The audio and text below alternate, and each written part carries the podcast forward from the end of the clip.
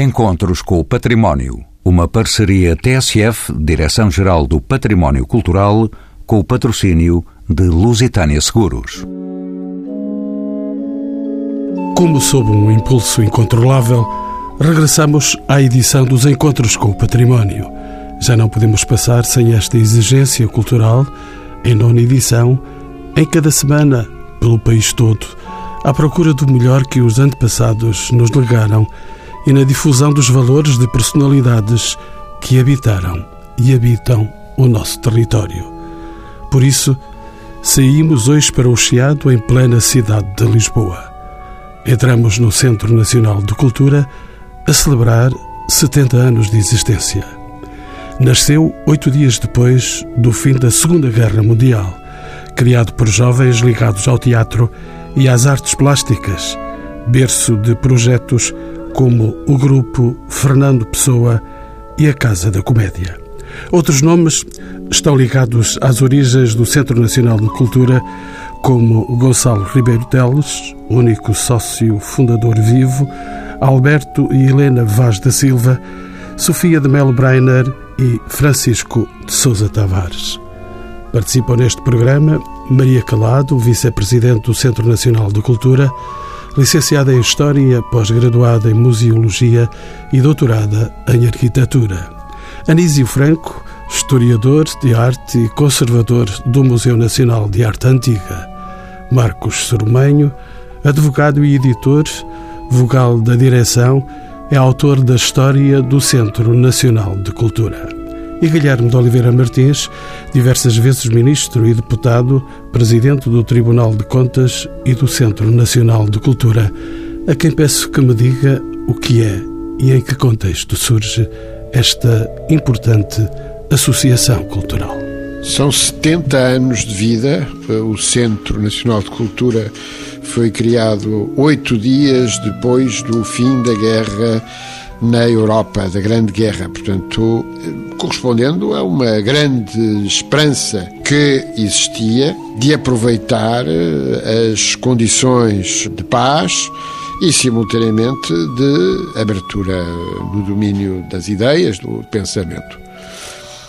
António Seabra, Afonso Botelho, Gastão da Cunha Ferreira vinham de Fátima e tiveram a ideia em boa hora, de lançar uma associação que pudesse debater, refletir sobre o pensamento e as ideias.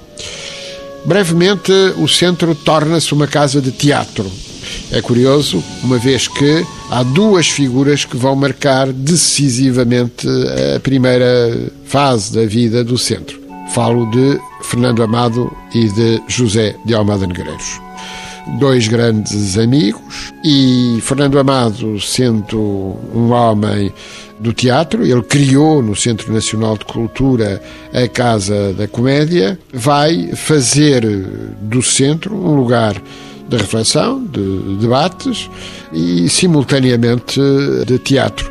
Dois exemplos apenas, que há dias, eh, quando atribuímos o prémio da Árvore da Vida a Lourdes de Castro, eu tive a oportunidade de perguntar, apenas de avivar a memória.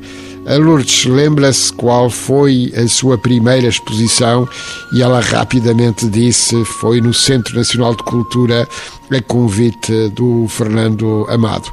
Por outro lado, o Eduardo Lourenço também perguntado sobre qual foi a sua primeira conferência em Lisboa, ele vinha de Coimbra, naturalmente, onde era assistente do professor Joaquim de Carvalho, ele disse foi no Centro Nacional de Cultura a convite do Fernando Amado e na presença do Amado Negrejo. Guilherme de Oliveira Martins, que eventos e que realizações foram escolhidas para comemorar estes 70 anos do Centro Nacional de Cultura? Muitas iniciativas e uma vez que estamos na rentrée a festa no Chiado deste ano vai centrar-se em duas referências da história do centro. Eh, Sofia de Melbreiner e Helena Vaz da Silva. Ambas foram presidentes do centro. Devo dizer que o centro tem uma velha tradição de ter presidentes mulheres.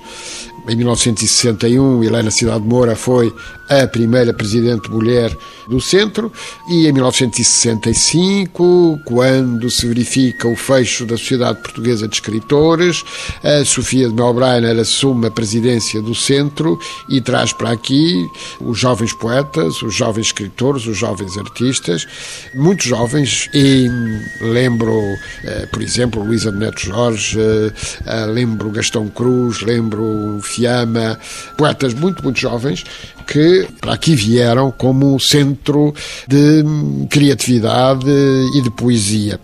Sofia e Helena Vaz da Silva. Helena Vaz da Silva, a partir do final dos anos 70, a partir da sua experiência de jornalista, Lembramos bem da página Alternativas no Expresso e depois a direção da revista Reis e Utopia, que ainda hoje é propriedade do Centro Nacional de Cultura, nos mesmos termos que é a revista O Tempo e o Modo. Portanto, eu diria que esta iniciativa Sofia Helena, que vai ser comissariada pela professora Maria Calado, aqui presente, vice-presidente do centro, e que vai eh, ser oportunidade para recordarmos um pouco a própria eh, história do centro. Realizámos no Museu do Oriente, há alguns meses atrás, uma gala invocativa, e nessa gala invocativa, com muita emoção, foi atribuída a medalha de mérito cultural a duas figuras fundamentais na história do centro. O nosso sócio número um, Gonçalo Ribeiro Teles, e o saudosíssimo Alberto Vaz da Silva, que nos deixou ah, há muito pouco, inesperadamente, que tanto podia dar-nos e que foi reconhecido num papel muito importante na cultura portuguesa. Há muitas iniciativas e agora o ciclo de homenagem a José Mariano Gago. Eu devo dizer que este ciclo tornou-se ciclo de homenagem a Zé Mariano Gago, mas Zé Mariano Gago, amigo do centro há muitos, muitos anos, no âmbito dos 70 anos, estava a preparar este ciclo. Estava já a preparar este ciclo e nós refizemos-lo em homenagem a ele, mas é o ciclo sobre a cultura científica e sobre a importância da cultura científica. E mais vamos saber com certeza no decorrer desta nossa conversa. E para a história do Centro Nacional de Cultura, socorro-me ainda de Marcos Soromenho. Bem-vindo aos Encontros com o Património. Como sabe, a fundação do Centro Nacional de Cultura incluía jovens monárquicos, jovens da Ação Católica e da Mocidade Portuguesa. Podemos dizer que só mais tarde é que houve uma viragem à esquerda sendo inclusive palco de várias incursões da PID, que eh, morou aqui depois mais perto. Em que altura é que se verificou esta mudança? O que é que a determinou, Marcos Soromanho? Uma viragem à esquerda, não sei se será bem o que aconteceu aqui no Centro Nacional de Cultura. A ideia inicial e fundadora do Centro Cultural tinha por base uma ideia de tolerância. Essa tolerância não rimava com o Estado Novo, não é? E o que acontece em 1946, logo, quando há a fundação do Mudo Juvenil, é que há uma denúncia de parte, eventualmente até de sócios do grupo da Mocidade Portuguesa, como lembrou bem, que vem apontar alguns elementos que estariam próximos desse mood Nessa altura, o Estado Novo quer fazer uma contraofensiva jovem, porque isto era um grupo de jovens. Muito bem, o Dr. Guilherme Pereira Martins lembrou aqui Fernando Amado e Almada Negreiros, mas eram mais velhos que os primeiros 100 sócios, eram figuras tutelares e, pronto, e de grande importância para o centro, fundamental, mas o, o miolo era constituído por jovens, não é? Quando Pedro Teutónio Pereira, amando do, do Ministério do Interior, decide fazer uma palestra de jovens anticomunistas e a favor do Estado Novo, convida uma série de jovens, pede-lhes é que lhes entreguem previamente as palestras que vão fazer, o teor. E quando lê a de Francisco Sousa Tavares repara que era politicamente incorreto aos seus olhos e então proíbe-o de a ler. Isto é numa sessão ali embaixo no Rocio, no Teatro Nacional.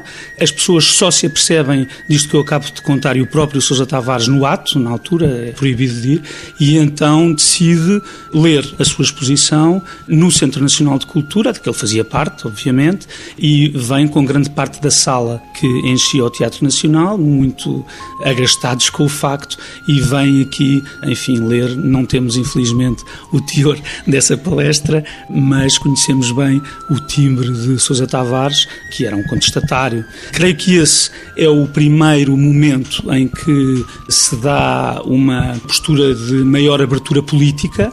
Não creio que seja necessariamente de esquerda, não é? Embora tenham passado por aqui as maiores figuras da esquerda portuguesa, sem dúvida nenhuma.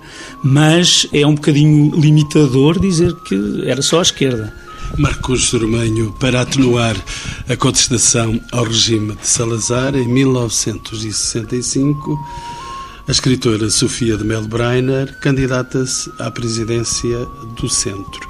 Que eventos é que conduziram a esta candidatura de Sofia, que, como já disse, foi realizada em meados dos anos 60? Eh, Sofia de Melbrenner era a mulher de Francisco Sousa Tavares. No período que vai de 47 a 65, a figura de Francisco Sousa Tavares é muito importante no Centro Nacional de Cultura, ele é várias vezes presidente e a figura da Sofia aparece sempre, enfim, com grande empenho para que a vida do centro prossiga em, em todas as suas vertentes.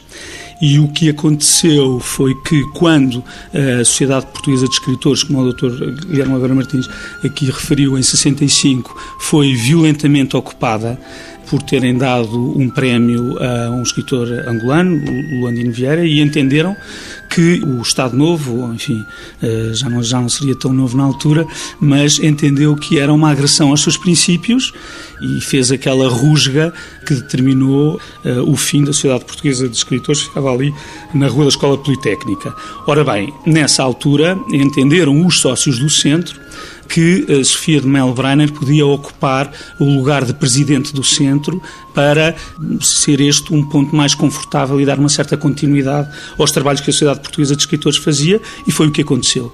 Foi também um passo determinante para uma nova abrangência do centro mais ligada à literatura, à literatura que se ia fazendo.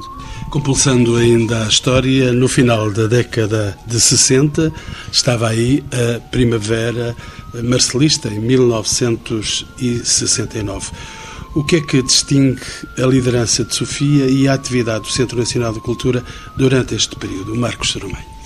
Ora bem, a Sofia de Melbrenner não fica propriamente afastada desse grupo, nem o Francisco Sousa Tavares. Quem, de facto, nesse período entra em choque com um grupo que vem animado pelas greves académicas de 68 e 69, com toda a sua juventude e, portanto, talvez já com um choque geracional, são os fundadores monárquicos, que, entretanto, já tinham 40 e 50 anos, e, portanto, veem nessa revoada de gente que entra, talvez eh, uma politização, agora sim, à esquerda, e acabam por eh, abandonar o Centro Nacional de Cultura. Talvez o, o Marcos me permita.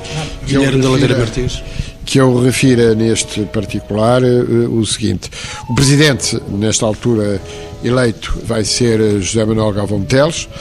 Haverá uma iniciativa muito importante nessa altura lançada e que vai gerar justamente esta tensão, que depois se vai resolver mais tarde, é a iniciativa Lusitânia Coavadis. Essa iniciativa, que vai ter lugar em várias sessões, designadamente na Cidade Nacional de Belas Artes, vai ser fortemente reprimida fortemente reprimida pela polícia política, fortemente reprimida pela censura, naturalmente. E, portanto, a presidência do José Manuel Galvão Teles vai corresponder a um momento que, no entanto, vai ser seguido por eh, uma Assembleia Geral eh, muito participada, Assembleia Geral em que se vai pôr a questão CDE o CEUD. Era a grande questão, passava o Centro Nacional de Cultura, era um lugar, era um espaço aberto, como o Marcos Romano já, já teve oportunidade de dizer, e, e portanto aqui havia o debate, e era o debate que existia na oposição. Francisco Tavares é candidato, com o apoio de Mário Soares, e ganha as eleições. E, portanto, José Manuel Galvão Teles dá lugar a Francisco Sousa Tavares eh, em cima das eleições de 69, eh, vencendo aqui a, a Ceuta. Uh, o que não aconteceu, como sabemos, uh, em termos dos votos uh, nacionalmente. Quero dizer que não é só a geração de 69, José Manuel Galvão não é da geração de 69, é da geração de 62. Jorge Sampaio é um dos sócios mais ativos, um jovem mais ativos nesse momento, graças à própria iniciativa de António Alçada Batista, que, com Francisco Sousa Tavares, vai buscar esses jovens que vêm do movimento estudantil e que vêm para aqui. E recordo jovens do movimento estudantil, Jaime Gama ou António Reis, que vão ter um papel protagonista. Jaime Gama é da direção do Centro Nacional de Cultura e vai organizar no Centro Nacional de Cultura uma manifestação contra a guerra do Vietnã. Escuso explicar o que é que isto significa. O Centro Nacional de Cultura, centro da história da cultura e da política em Portugal nos anos 60, depois e antes também. Maria Calado é vice-presidente do Centro Nacional de Cultura, mais um nome da história, da museologia e da arquitetura. Bem-vinda de novo aos encontros com o património. Começava Maria Calado. Helena Vaz da Silva, mulher de extraordinária cultura, foi também uma católica assumida e de extrema importância na relação entre a Igreja e a vanguarda cultural. De que forma essa relação foi conduzida e vivida por Helena Vaz da Silva? Maria Calado. Helena Vaz da Silva foi uma figura-chave aqui na vida do centro. Primeiro de uma forma muito discreta e depois de uma forma mais destacada, sobretudo por eh, sugestão de António Alçada Batista e de Gonçalo Ribeiro Teles, que eh, convenceram a ser presidente do centro, quando ela tinha sempre o papel mais apagado. Mas ela teve essa convicção e essa capacidade de ligar pessoas, nomeadamente fazer a ligação entre o setor da política, digamos, menos convicto, ou mais ateu, se pode dizer, entre aspas, e os católicos. Helena Vaz da Silva trabalha com António Alçada Batista, que é muito importante e que é também uma figura que faz muito bem essa relação, ou com João Bernardo da Costa, penso que é importante também, o próprio Alberto Vaz da Silva. E gostava de lembrar que estamos num espaço de memória muito importante. O tempo e o modo e a editora Moraes, sobretudo a editora Moraes, funcionava aqui exatamente no resto do chão do espaço em que nos encontramos e estas estantes que nos rodeiam são as estantes da Livraria Moraes, trazidas exatamente para aqui, para esta sobreloja deste espaço do Centro Nacional de Cultura.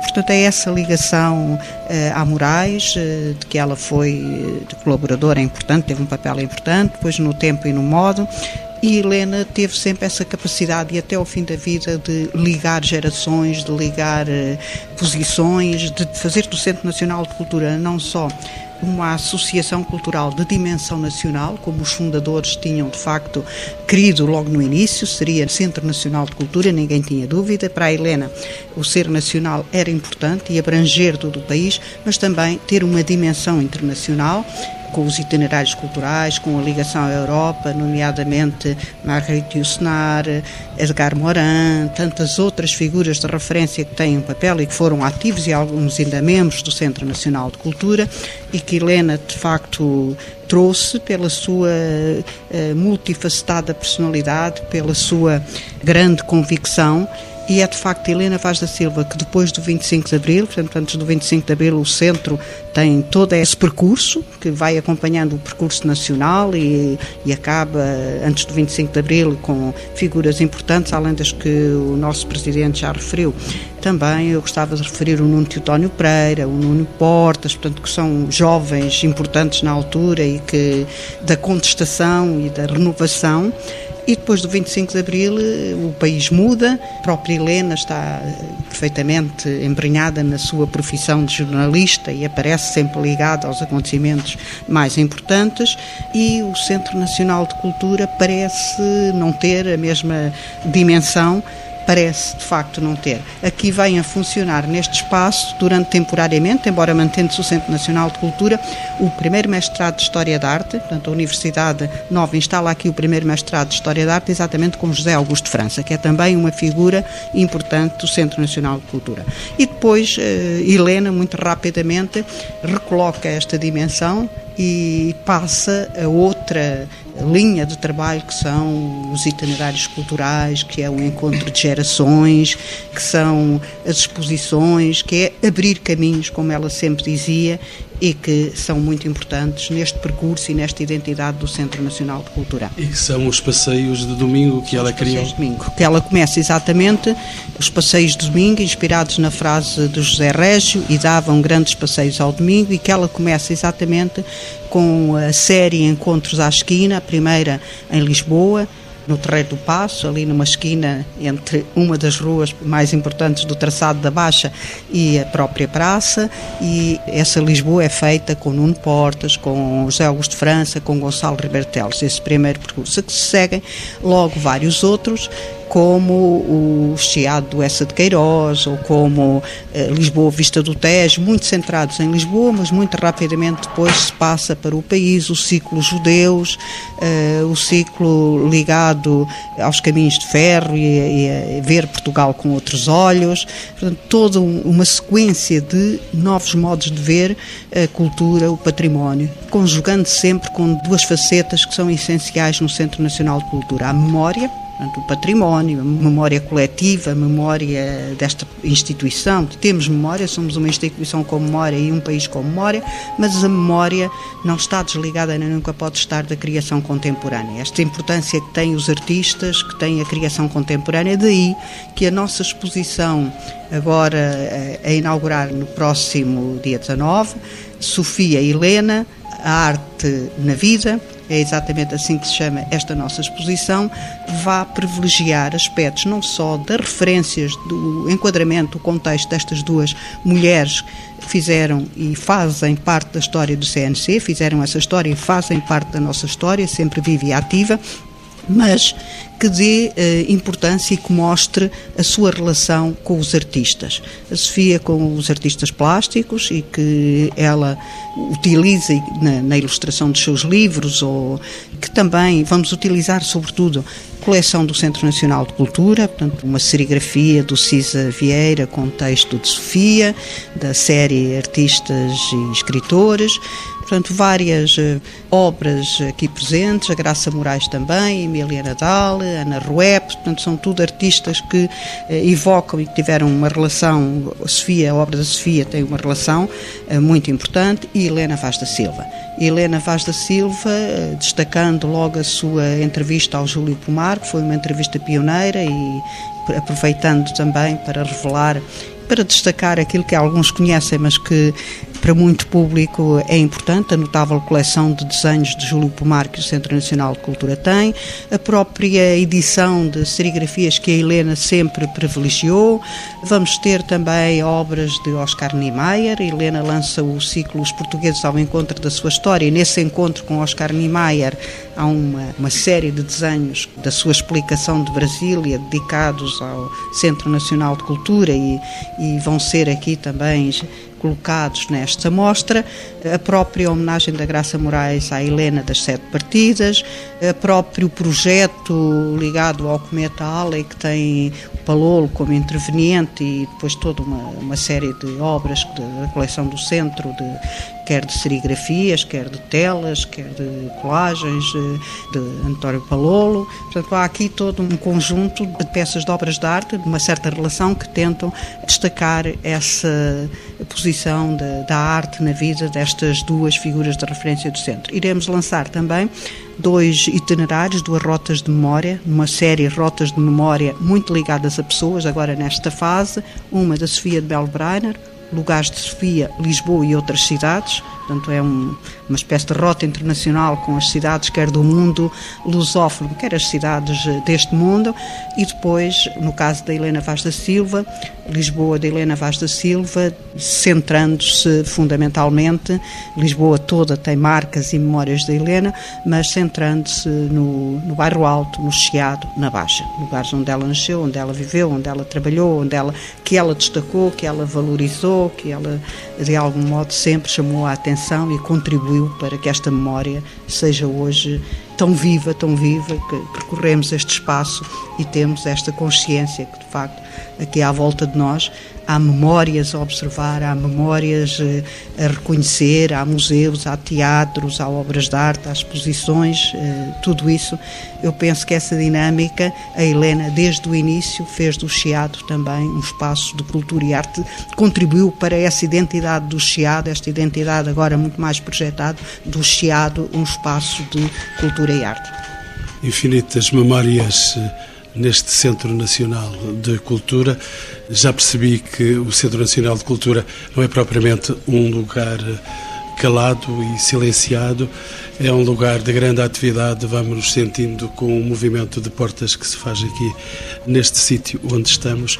E Maria Calado, estamos fisicamente no Chiado, ouvimos-lo aqui através dos elétricos que passam aqui mesmo ao lado. Haveremos de escutar com certeza os sinos desta belíssima aldeia que é o Chiado com o devido respeito pela palavra aldeia. Porque é o poema do Fernando Pessoa. Justa, justamente. Sim, exatamente. São estes? Exato, são estes. Mártires. Estando então aqui eh, fisicamente neste sítio, eh, neste mês também se promove a festa do Chiado com essa vertente de divulgação cultural. Maria Calado, que festa é esta? Creio que já vai na sua 19 edição. É uma, uma festa que realizamos uh, anualmente dentro do modelo de festa, festa cultural, festa urbana, festival, se quisermos, numa escala específica e que fazemos eh, por iniciativa do Centro, com apoio e parceria da Câmara Municipal de Lisboa, mas também de muitas instituições. Nós este ano temos 103 instituições que participam na festa no Chiado. O Chiado tem um conjunto de recursos culturais notáveis e nem sempre é fácil juntar pessoas, juntar instituições. Nós sabemos como no nosso meio isso acontece. E o que se revelou relativamente mais fácil que uma instituição privada muito enraizada, muito identificada com este espaço, que é o seu lugar âncora, embora o país seja o nosso horizonte, o mundo seja o nosso horizonte, mas o que se verificou é que há mais capacidade de o fazer por parte de uma associação como nós do que um organismo público. E o principal objetivo é não só fazer coisas diferentes eh, a cada ano, mas, sobretudo, pôr cada vez mais a trabalhar em conjunto de instituições culturais, nesta rede tão importante que é este bairro, que é esta cidade. E temos, nesse contexto, eh, parcerias que vão desde os museus, eh, aos hotéis, às lojas, às galerias, às escolas, aos teatros. Temos muitas iniciativas eh, destas instituições, temos iniciativas nossas muito específicas, desde os encontros à esquina, os cinco livros, cinco autores, algumas exposições temos eh, também, por exemplo, a apresentação aqui de um projeto importante que desenvolvemos durante este ano, que é o Cor do Ver pela Arte, um projeto em que o Centro Nacional de Cultura trabalhou fundamentalmente com invisuais, com cegos e com a Associação de Cegos em Ampliopes de Portugal e com outras parcerias, portanto, testando novos modelos de ensino destes cidadãos e desse projeto resultou a formação de um cor, além de outros processos, além de um conjunto de boas práticas para transferir para o ensino em geral, mas esse coro vai ser aqui apresentado também, portanto, juntando até diversas gerações, desde eh, mais jovens eh, até adultos. Temos também programas para bebés, portanto, que é, fazem parte das atividades do centro, sempre cobrindo esta identidade que é o encontro de gerações e a diversidade e a pluralidade, cumprindo uma linha que é fundamental, que é descobrir a cultura, o património, com grande coerência, com grande qualidade, sempre juntando essa memória histórica com a criação contemporânea, como já referi. Anísio Franco, o nome mais calado até agora neste programa, mas mais um nome grande no programa Encontros com o Património Anísio é um historiador da arte e conservador do Museu Nacional de Arte Antiga. Anísio, a Associação do Centro Nacional de Cultura, ao Chiado, não resulta apenas, como já dissemos, da localização da sua sede. De que forma é que os eventos e as atividades promovidas pelo Centro Nacional de Cultura ajudam a descobrir este bairro tão carismático como é o bairro aqui o bairro do Chiado. Eu poderei falar da minha experiência eh, relacionada com o Centro Nacional de Cultura e da relação que eh, mantive com o centro. Foi a Helena Vaz da Silva que me convidou, muito jovem, e de facto o que o centro trouxe, o Centro Nacional de Cultura, pelo menos a partir da, da ação da, da Helena Vaz da Silva, foi um aspecto que me parece bastante interessante, que é projetar as questões culturais para uma dimensão pública. Digamos que o centro, com toda a história que aqui já foi referida, se tinha transformado até esse, a esse período num organismo algo fechado, digamos, elitista, e Helena viu algo diferente e aproveitando exatamente esta localização, este lugar em que o centro uh, se situa, tentou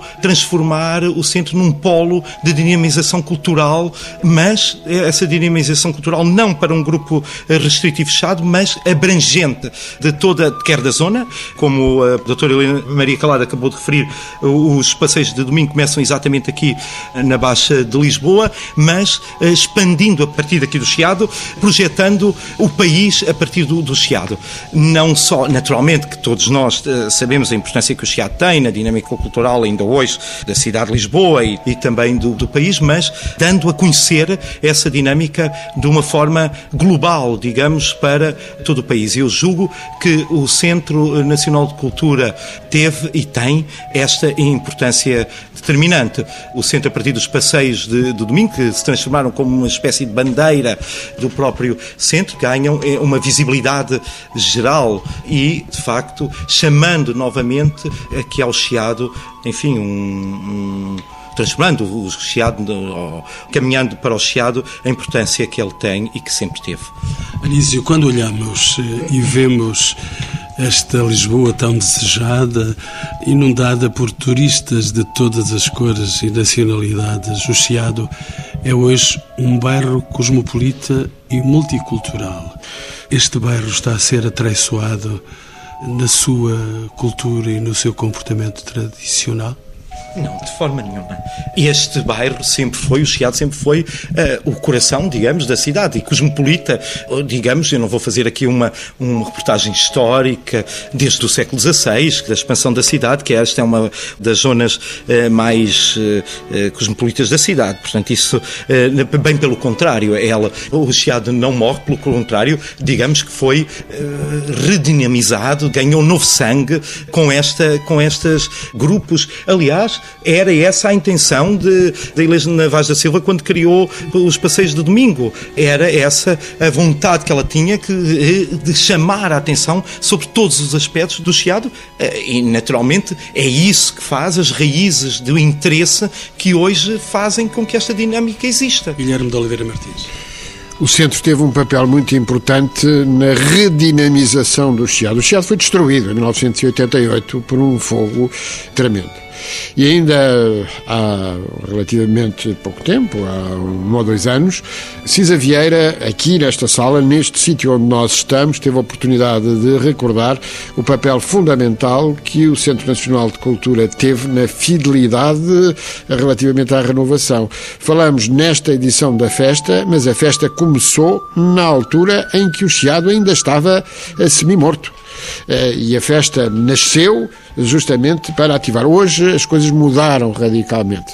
Lembramos-nos até, o Manuel Vilas Boas já recordou isso, a, a, vitalidade aqui do centro, porque nós uh, estamos aqui a fazer o nosso programa e já ouvimos as campainhas, etc. Porquê? Porque há muitas pessoas à procura do centro para saber, para ter a informação, uh, porque é um, centro absolutamente fundamental. Cisa Vieira e Helena Bavares da Silva tiveram aqui um papel fundamental.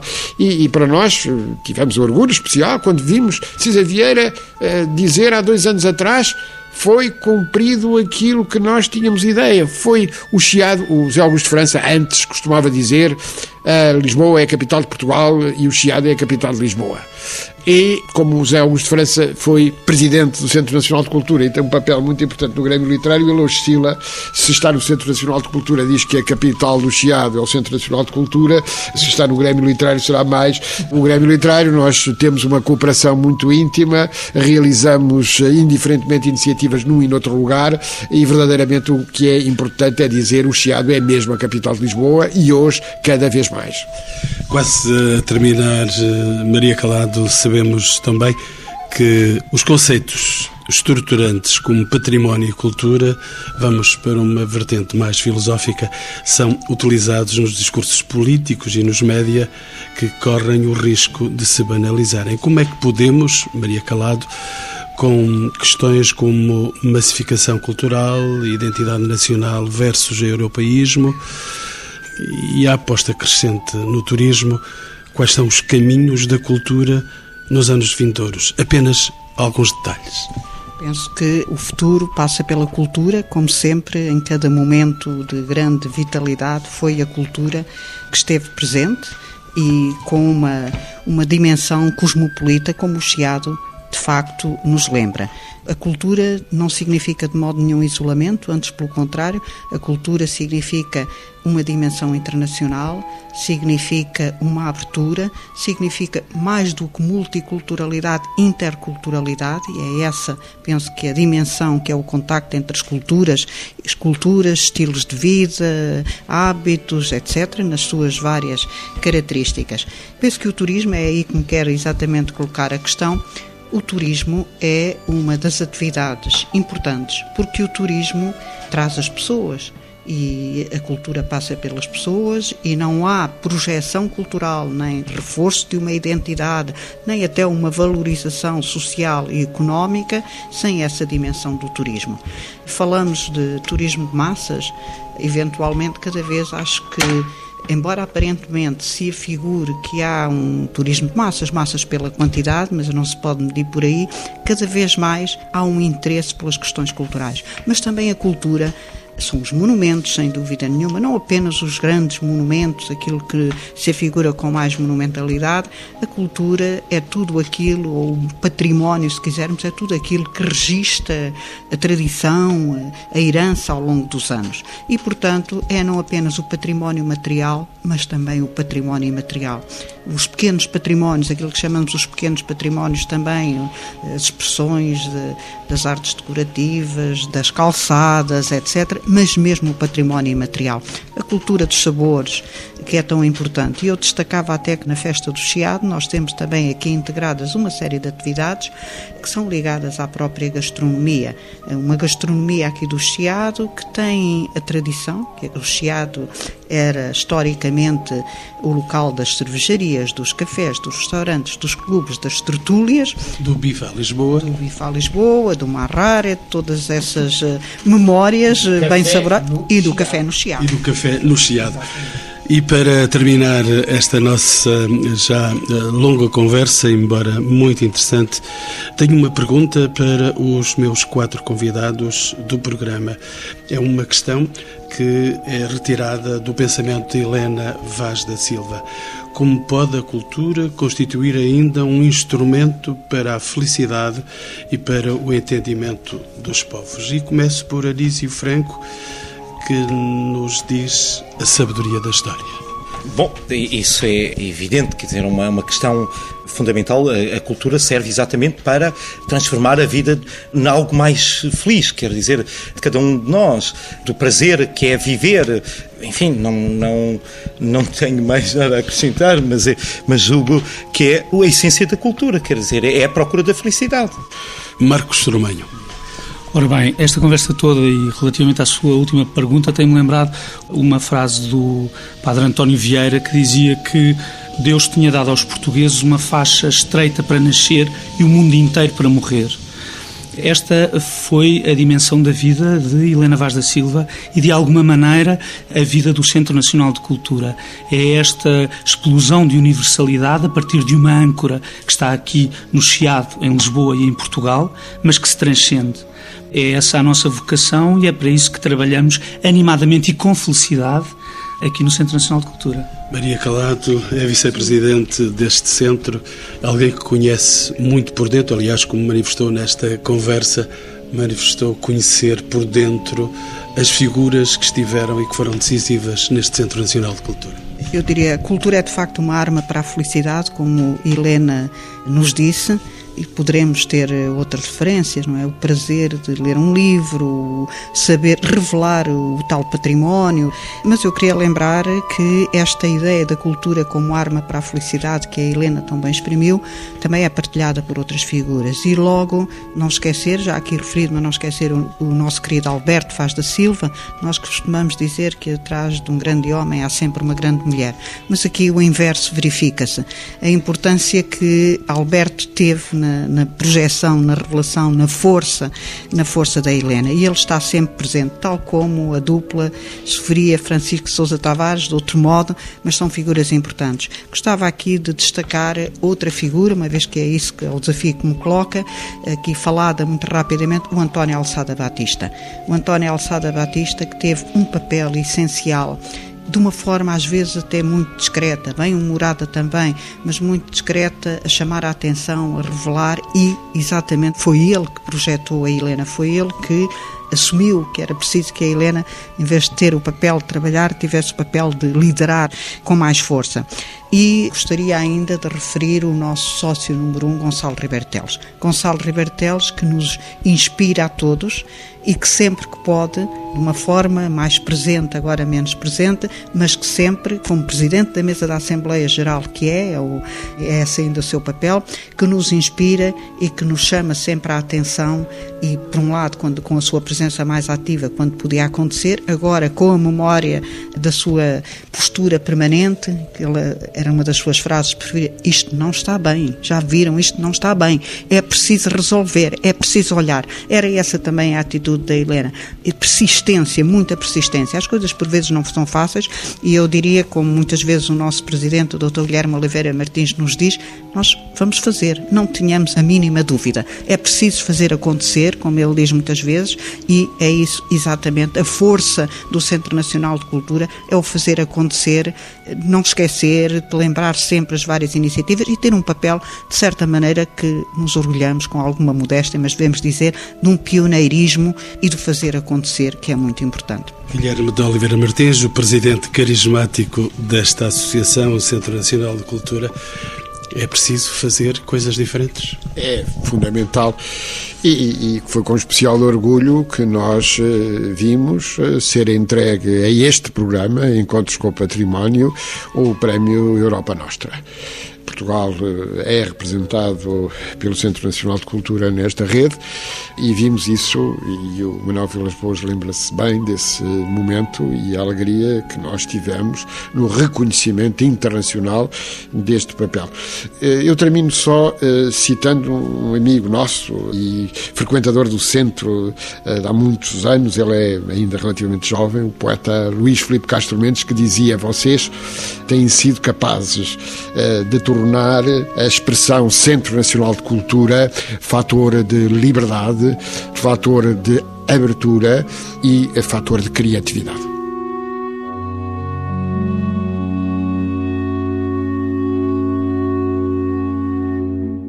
Encontros com o Património. Uma parceria TSF, Direção-Geral do Património Cultural, com o patrocínio de Lusitânia Seguros.